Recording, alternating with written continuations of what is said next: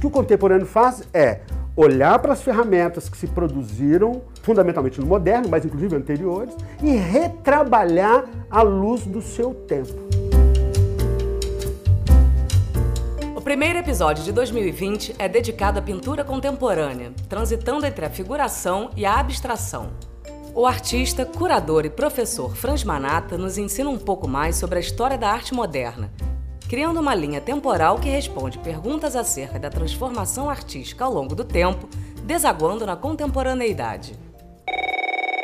Os sapiens do período paleolítico é, é, possuem uma representação figurativa de alta qualidade é, na sua representação. É, acontece que com a virada do paleolítico para o neolítico, que é a mudança do sapiens caçador e coletor para os sapiens agricultor e pastor, portanto é um momento onde o sapiens deixa de ser nômade, começa a se fixar, construir propriedades, classes, distribuição é, social, um contexto social ser criado, toda a representação altera por completo.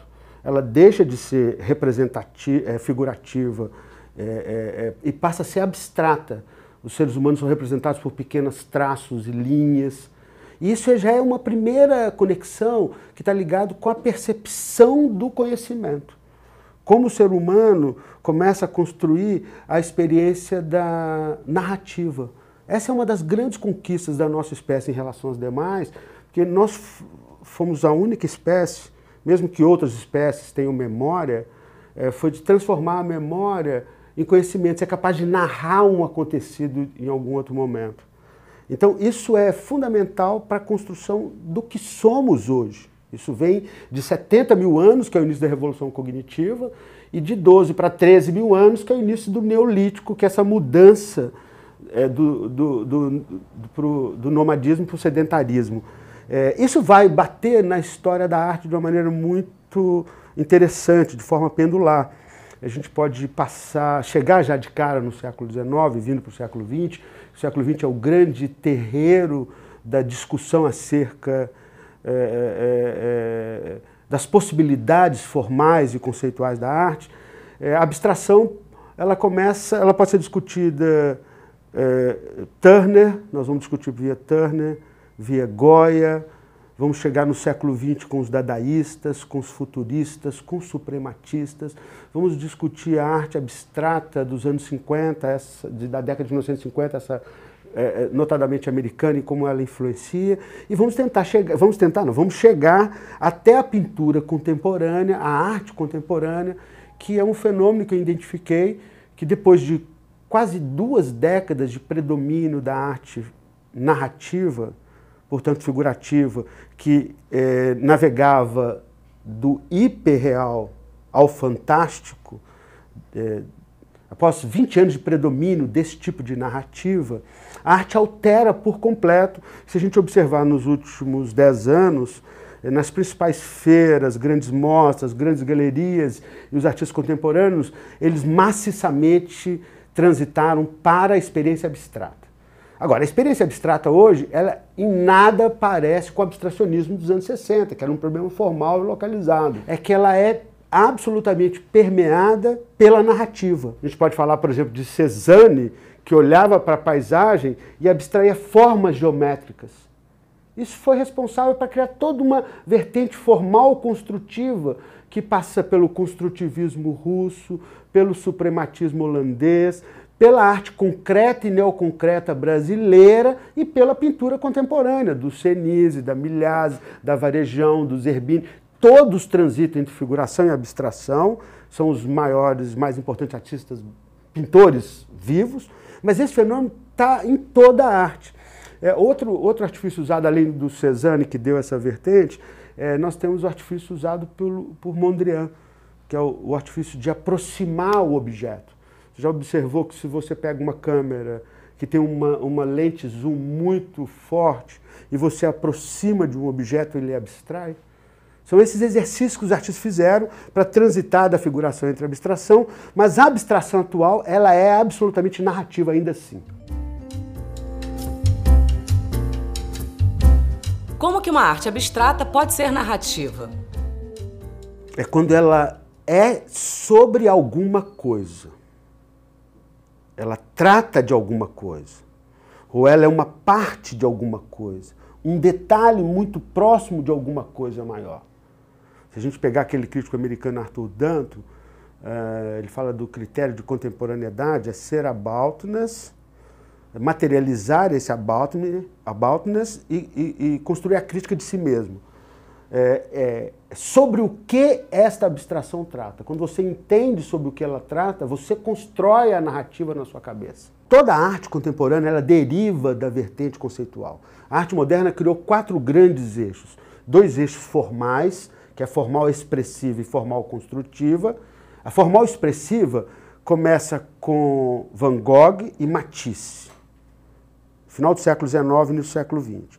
Quando chega meados dos, dos do século XX, ela vira expressionista, lírica ou abstrata. Então é o expressionismo americano. Do outro lado, nós temos a vertente moderna chamada formal construtiva, que inicia com Cézanne e Serrat, que inventa um método chamado pontilismo.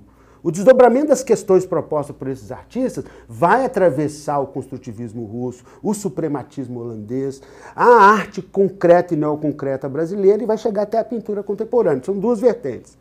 Mas a arte moderna fez mais duas outras, que estão ligadas pela imagética, que é a simbólica, que, que abrange o simbolismo e o surrealismo, e a vertente conceitual, que começa com Duchamp e os dadaístas, passa pela arte minimalista, passa pela arte pop, passa pela arte conceitual e esse caldo vira o que a gente chama de arte contemporânea. Toda a arte contemporânea hoje, ela articula a partir dessa linhagem, dialogando com os demais troncos que ela herda de, de, de informação estética histórica. Então, o que difere da, do abstracionismo americano é que era um problema da própria forma. Então, é como uma mancha de amarelo enorme, vibra e projeta na sua, na sua direção, alterando sua sensação. Ou como os grandes negros do Richard Serra, que abrem um vácuo, um buraco no espaço e quase que te draga para dentro dele. Esses são problemas formais. Hoje a forma ela está é, a favor de uma narrativa. Então quando você olha o objeto ele é abstrato, a arte parece abstrata, mas ela ainda assim está tá articulando a narrativa, que está preso com as questões conceituais, certamente. Vai estar tá lidando com as próprias questões conceituais do artista.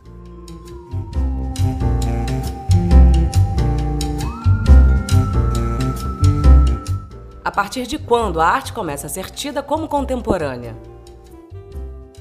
É sempre muito difícil é, como a história ela caminha por desdobramento de fatos, onde vai, vai ocorrendo uma fricção, e aí em determinado momento você olha essa geração e fala assim, pô, essa geração está fazendo tudo diferente da geração passada, então a página da história mudou.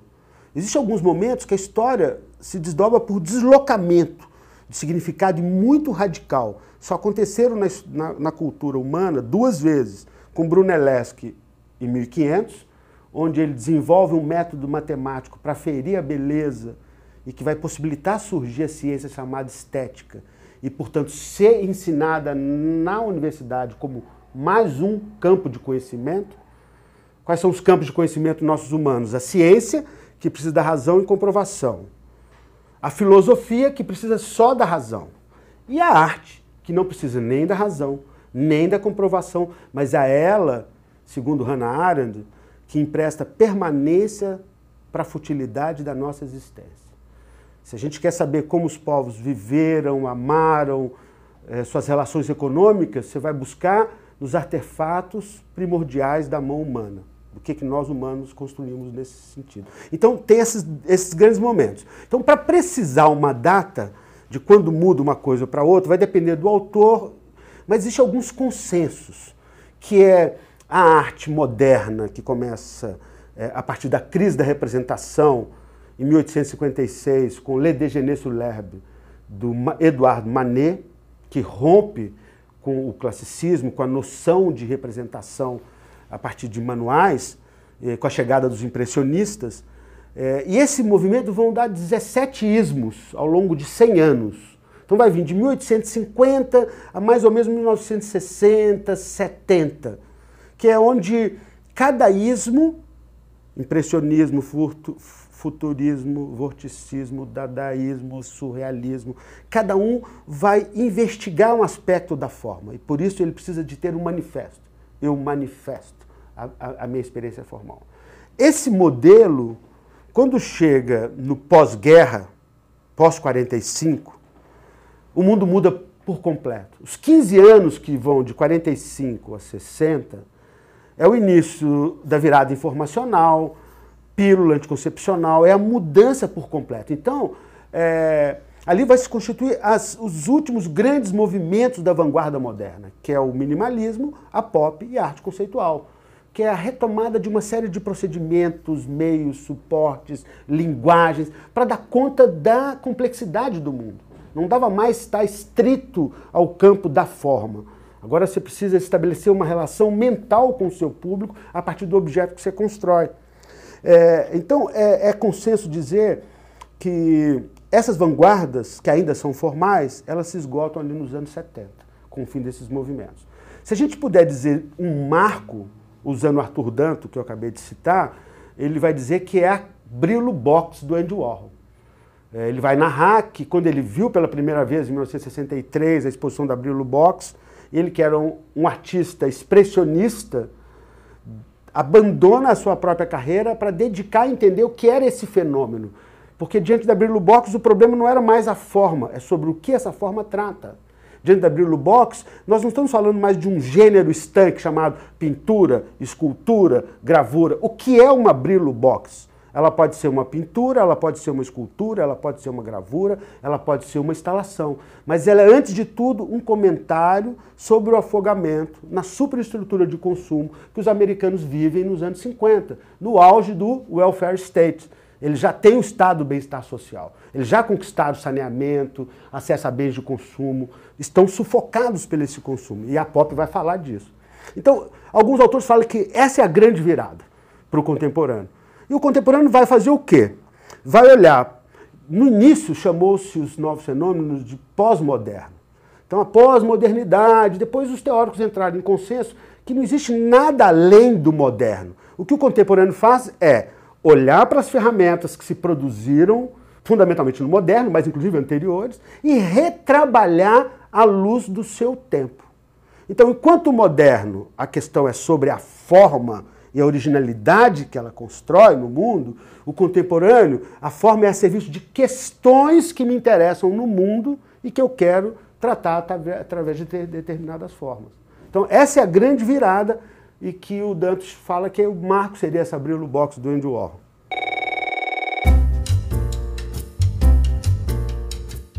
O Matéria Bruta termina aqui com um pouco mais de arte para o seu dia. Esse podcast é uma realização do canal Curta. Entrevista por Marina Birdman, voz de Flávia Mano, assessoria de Francis Carnaúba e edição por Juliana Zalfa. Dia 13 de janeiro estreia no curta a série Musicalmente América Latina. Não perca o primeiro episódio que reúne em concerto Vinícius de Moraes, Tom Jobim, Toquinho e Miúcha.